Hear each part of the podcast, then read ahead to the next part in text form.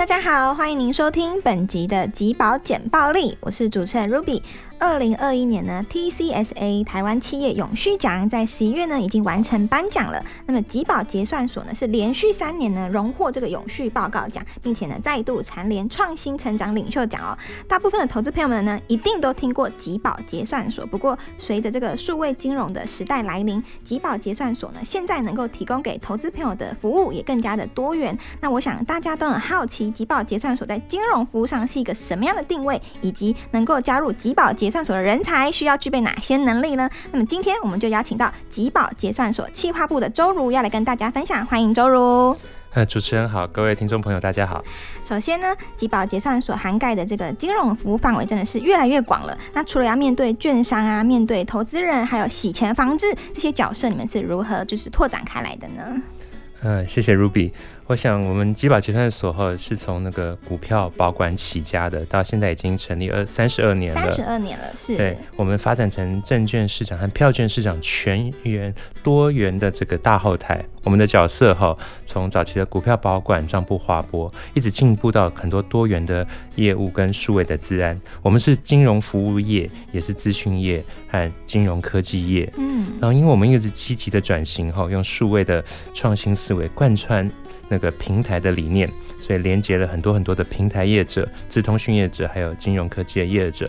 我们从原来 B to B 的业务，呃，跨足多元的 B to C、B to G 的业务，就是企业对政府的服务。企业对政府是。包括我们 B to C 的业务有机保一手掌握，呃，股东一票通，它是做电子投票平台的。是。还有基富通证券是基金的一个超市。然后另外我们还很多 B to G 的服务，包括了防治洗钱及打的资打击资恐。的查询系统，还有公司负责人、主要平及股主要股东资讯申报平台，各种各样的服务，我们是用很多元的创新的精神哈，在传统与核心并进，持续打造国内呃金融服务的 hub 的角色。嗯，hub 的角色，呃对，然后推动各项服务的无实体，还有整合式的数据平台，是。好，那呃，我想请教一下，就是您目前在吉保所会负责哪些内容呢？呃，是我在呃吉保的企划部呃服务。呃，我在吉宝已经十六年了，那待过财务室、业务部跟股务部。哇！现在在企划部后，我们企划部主要有几样功能，包括了媒体广宣，还有很多专案的控管，还有对主管机关的沟通，还有很多会议的控管等等的功能。是等于就是其其实你在吉宝结算所是每个部门几乎都有待过哎。呃，就是尽量有些历练。对，那您刚刚说到你目前是在企划单位嘛？那我想在企划单位简报的能力都一定是必备的。但是为什么吉保会特别重视这个简报力？就是我们今天来谈的这个主题呢？是，呃，主要是因为我们吉保真的是发展的非常多元又非常的创新。然后因为在数位金融的环境之下，像我刚才提到要连接这么多。的平台的业者，所以内外部的沟通是非常重要的关键。是，而沟通就是意义分享的过程，而分享让彼此快乐。而我们常常对外的沟通，就是要用很多很多大量的简报。因为工作关系，也参与过一些呃教学演讲的工作，也在公部门担任一些幕僚研究的工作。所以我们在集保部分哈，包括对主管机关、证券商、投信投顾、票券商、各个工会。各个客户等等，还有包括内部的各个单位的沟通协作，都是需要简简报的能力，都是需要简报。所以简报能力是集保伙伴哈必备的能力，也是我们一直关心的领域。对，我想简报就是其实我们平常比如说要去对政府机关，尤其你们还要对主管机关，然后对外去提案，都会需要这个简报的技巧跟这个能力。那我想在整个简报的原则中，您觉得有哪些是元素是不可或缺的呢？呃，好的，我可以有些在简报教学哈，其实是大概三小时到有时候一学期的一个课程。哦，有这个课程是吉宝推出的吗？呃，不是，是我在外面的教学的课程。但是我相信哈，十五分钟也可以讲得很清楚。毕竟我知道哈，诺贝尔奖得主哈，如果得到诺贝尔奖的时候的晚宴的发表。讲他自己的研究内容有多少时间呢？哦，就是十五分钟，就是十五分钟，十五分钟就要把他一生的研究讲出来。我想可以讲跟大家分享一些我学习的一些心得。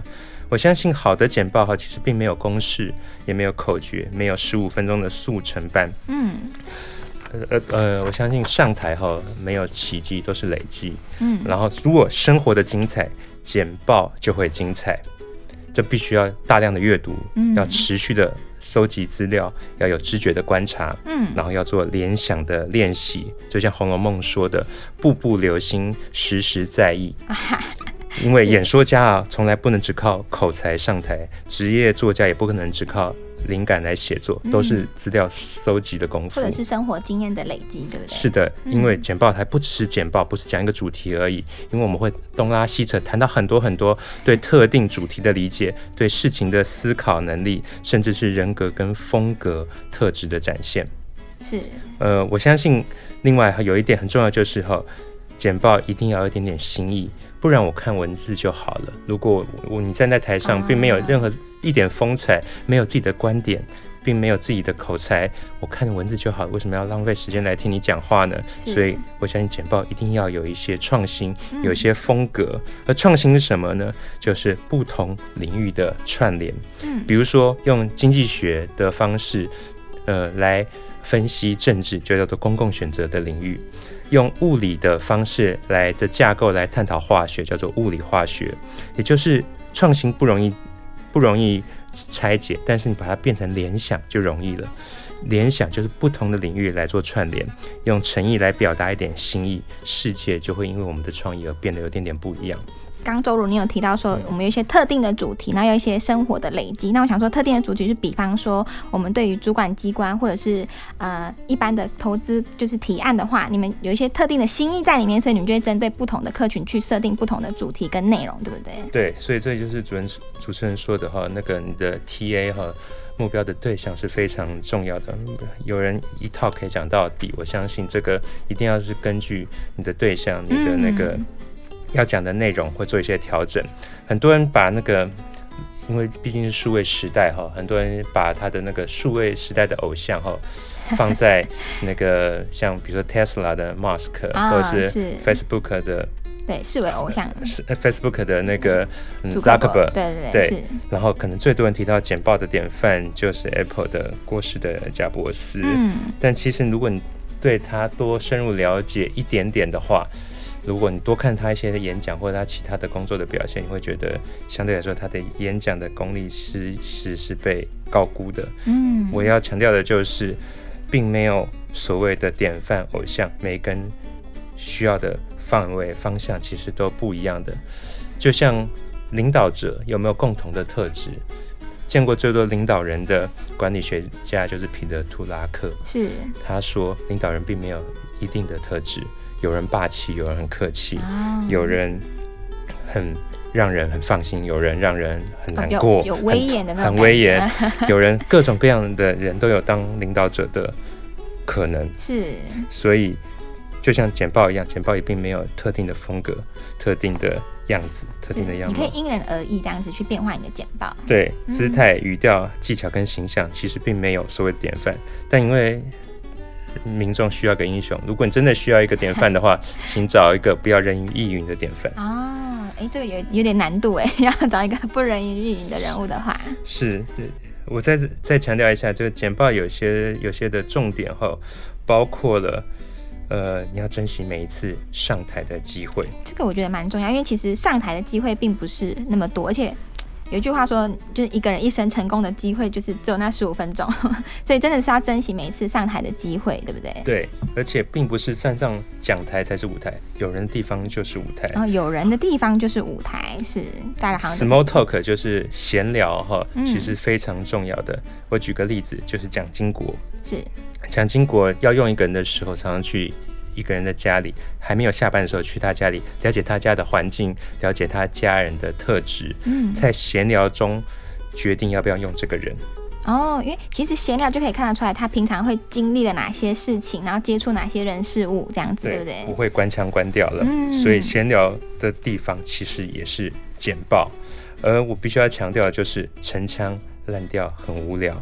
然后，如果降气是更可怕的，就像文章后，文章最怕什么？就是文章最怕俗气，哦艺术最怕很油气。嗯，你看有些歌唱比赛，那个老江湖唱的很好，可是很油，通常分数不会太高。对，文章俗气，大家都都看过、都听过的事情，就不要再提。讲大家不知道的事，哦说大家没听过的故事。是，所以这必须要怎么样？就是呃各领域都要涉猎，英文叫做 know something about everything，know everything about something，嗯，就是要选择一个你喜欢的主题，并且成为专家。呃，专家人人都喜欢，从开刀到开计程车，我们都喜欢专家。嗯，然后另外有一个重点就是简报后每一页简报都要问自己为什么要讲这一页，为什么观众要听这些，对，然后重点不要太多，在结尾的时候做重点回顾。我们 PowerPoint 什么叫 PowerPoint？有 point 才有 power，、啊 所以它叫做 PowerPoint，是的。是，然后如果你真的时间准备不够的话，前面的开场很重要，坏的开始是失败的全部。然后中间你要一直转换，有些时候转换节奏要看观众的反应，然后要掌握跟转换简报的节奏。嗯，然后我刚刚也提到，没有所谓的典范，但是你还是要装得像专家，装得像专家，你就是专家。就是自己在上台简报的时候，可能你讲出来的内容你要有点信心，是你要对你的主题非常非常的熟悉。《喜剧之王》里面的男主角周星驰嗯演的角叫尹天仇，他有一句话叫做：“其实我是一个演员，啊，其实每一个人都是。都是一个演员。”对你上台就要把自己当做是一个这个演员跟一个专家来表达你的简报，这样子。对。那这边除了你是一个演员之外，如果你不是政务官的话，不要讲自己不相信的话，你演技没有那么好。嗯，哎、这点倒是因为，如果你上台要简报的内容是你自己都不相信的话，那你说出来可能就会没有什么公信力，甚至是说服力。听的人，我觉得应该也是感受得出来。除非你当官，不然就不要讲。所以永远要关注，呃，听众要什么，眼神要交流。我看过很多人都不愿意下下台跟观众互动的，因为因为觉得奖牌就是盾牌，其实要多走动，你的嗯安全感来自听众的满足感。哦，有时候眼神交流，就是其实你看了台下的人，台下人也在看着你，你会知道他正在聆听你，然后也会知道他可能会有一些什么反应，然后你也可以针对他那个反应去做出一些，比如说回应之类的，对不对？对，而且如果他睡觉换着他旁边，通常睡不着嘛。压力会太大，如果你走到他旁边，是还有一个重点就是在台上永远不道歉。哎，不道歉的原因是对自己自信的表现吗？还是说，对，而且也避免让你陷入一个比较低低姿态的一个危险，哦也要避免那些要让你道歉的情况，比如说影片放不出来，嗯，或是简报中间卡住。除了要多练习之外，然后也要避免要多多的排练那些，哦避免这些让你道歉的情况，对避免迟到等等的。是，这些都是一个连贯性。其实从头开始就是可能要准备好，这样子就可以避免在台上道歉这样子。是，嗯，然后你在台上难免会碰到一些，尤其我在学校教书的时候，难免有些观众呆若木鸡，在放空睡觉、划手机。哦，就台下的观众碰，哎，碰到这样的情况该怎么办？碰到这样的观众、听众也要有热情，划手机的听众都只是壁纸而已。啊，为什么？因为简报不知道会对谁讲，嗯，你也有也许可能碰到其中一个你不认识的人，可能影响他的一生。我举个例子，现在很流行那个碳交易，碳交易，碳交易的那个理论的基础就是来自 Ronald Coase 的 Coase 定理，他是芝加哥大学的一个很有名的法律经济学的教授。是，他当时为什么会提到这样的理论呢？是因为他去旁听了一堂呃那个 Frank Knight 教授的课程，他只是旁听生哦，是去听了那个 Knight 教授讲那个产权的理论。他其实觉得他讲的很不清楚、很模糊，可是他觉得怎么会有人这样子想呢？他就回去写了一篇文章，叫做《The Nature of Forms》，就是厂商的本质、公司的本质。那是一九三七年。哦，一九三七年，然后，一九六零年，他又根据那个厂商的本质这篇文章，再写了社会成本问题。他一生主要就写这两篇论文，然后这两篇论文让他在一九九一年得到诺贝尔奖金。是，另外，诺贝尔奖最后这个他的那个理论，就我们叫做 Coase 定理，Coase 定理影响了我们的碳交易的一些理论，所以我们全世界还受到当时那个 Frank Knight 教授他无心的讲到一些很有启发性的或让人很引人思考的句子，对，影响到我们现在。没错所以你不会知道是你会对谁讲，心头心头凉后凉是对，很重要的而且你也不知道。你讲的这句话会影响了他什么，对不对？会影响到某一些人也不一定。是的，所以要有自己的观念、观点，想过再讲，然后即使面对所有的观众，就算呆若木鸡，也要有热情。是热情这件事情在简报上面是非常的重要的。另外就是准备内容要很充分。我们如果能够讲到其中的七成，其实就很不错了。对，如果你练习的很充分，然后也许你简报的过程中大概只有谈到你准备的七成，但是这样其实是已经很不错的进那个程度了，对不对？对的。然后还有一个很重要的事情，就是要讲让人记得的话，至少一句。所以京剧很重要。京剧就是京剧，它是也叫对叫做京剧，是因为它真的很重要，或者是你讲出来就可以让人家很印象深刻的话。对，如果不能发明自己发明京剧的话，那就抄。我自己是有一个京剧的资料夹。那我好奇，你京剧的资料夹大概就是放了哪些名言呢？是我放了一百多则。一直定一在定期的更新的那个，我平常收集的资料，我看过的演说、听过的演讲、看过的电影都会放进去。我可以举个例子，呃，大家知道有个最有名的政治演说叫做林肯的盖茨堡演说，它总共才两百七十二个字啊，两百七十二个字，两分钟就讲完了。嗯，可是，呃，为什么影响很大呢？我们中华民国宪法跟他有关系哦，因为他讲到。那个民有、民治、民享的政府是呃，government of the people, by the people, for the people。我们把中华民国基于三民主义为民有、民治、民享之民主共和国，这是我们中华宪民国宪法第一条。你看。中华民国跟三民主义能不能万岁，我不知道，但京剧能够万岁。对，京剧真的是很重要，在它的定位上面来说。像我也听我的有有一句诗影响我的人生观，那是雅璇先生《如歌》的新版，叫他的最后一句是这样子：呃，世界老这样，总这样。观音在远远的山上，罂粟在罂粟的田里。嗯，这句话影响我的世界观。有一次我在跟这个雅璇。老师吃饭的时候，我当场背诵这个句子，他真的泪流满面。我说：“你影响我一生。”他二十几岁写的诗，是，然后就影响了周如你一生。对我看事情的方法都不同，这是神魔并存的世界。是。另外还有一个重点就是故事，人人爱听，挺多多讲故事。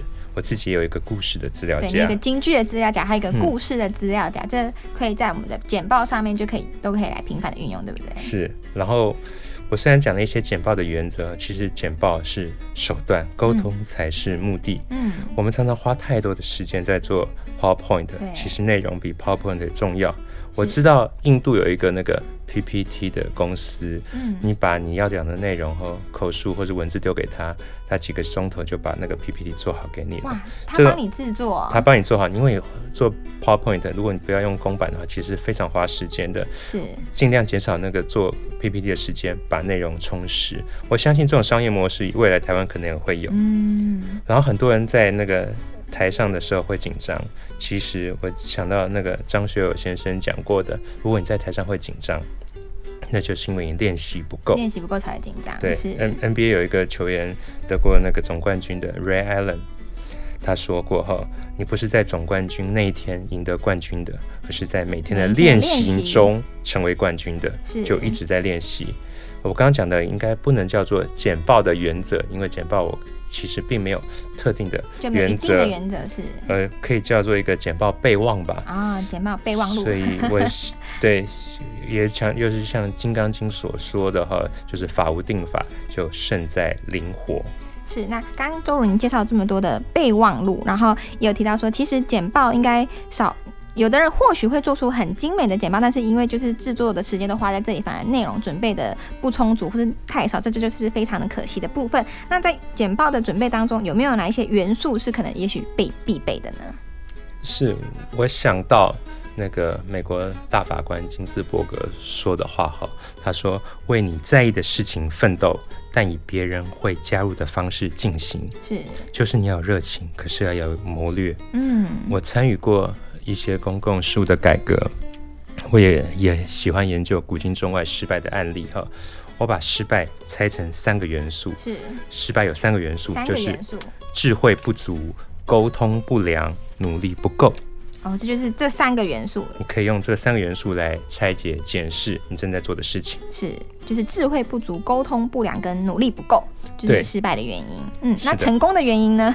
成功也很多原因哈。是，有没有一定的法则，但我相信热情的心、冷静的脑、勤奋的脚。柔软的腰哦，就可以成为我们就是成功的原因。热情的心、冷静的脑、勤奋的脚，还有柔软的腰，这好像是我们做人做事其实都可以用得到的。对，所以今天谈的并不只是简报，也谈了一些人生观跟沟通的方面。嗯，好，那我想周如您的简报经验呢已经非常的丰富了，但是你有没有自己碰过？就是除了你对外演讲之外，有没有碰过让你就是印象最深刻，而且是别人对你演讲的简报是哪一场呢？有的。那差不多十年前，我听过人生听过最好的一场简报，最好的一场哇，是在评价很高哎，医院里。啊，医院里，而且还是一位刚开完刀的病人对我简报的，嗯，那是我去探望我的大伯周南山先生，是。他那时候刚开完，那天才刚刚开完呃胆囊炎的手术，非常的不舒服，可是他躺在床上，我去看他，聊了一下他的工作。他说他最近在做一个，他其实他是那个大地工程的专家，美国的土木博士。他聊了他的最近做的一个工程的案子，然后发现他讲到兴头上面，眼神是发着光的。他就把他的简的 notebook 拿出来跟我简报，他做案子怎么样做，然后土那个大地工程的所有的原理都在。病床上跟我拿 notebook 来解释，嗯，我看了真的非常的感动。要是我再年轻一点，我说不定就转行了。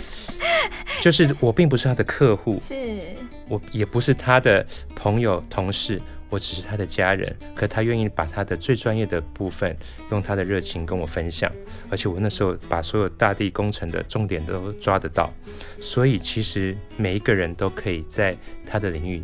花用用花功夫有一个一千小时理论，你在一个领域努力一千小时，你就是专家。你有跟成功的人聊过天吧，或听过他们的演讲？成功最通俗的定义就是有影响力。嗯，你看过那些人讲他们专业的时候，他们不会去看表要不要下班了，他们不会去看银行的账户钱有没有入账，他们就愿意不断的用他的热情跟你分享，眼神是有光的。我想谈了那么多，就是希望。有一天你也会成为那位发光的人。哇，今天非常谢谢周如，因为就像周如刚刚说的，就简报你一定要有热情的去做。就像如果你真的碰到一个很很有热情的简报的话，你的眼睛会发着光，然后呢，甚至你听了之后还会有想要转行的冲动。好的，那么今天的集宝简报力这个单元呢，希望能够让大家都可以有所的收获，让简报呢可以成为大家在职场上加分的工工具。那么今天呢，也非常谢谢集宝结算所周如的分享。那我们下一集见哦，拜拜。谢谢，谢谢。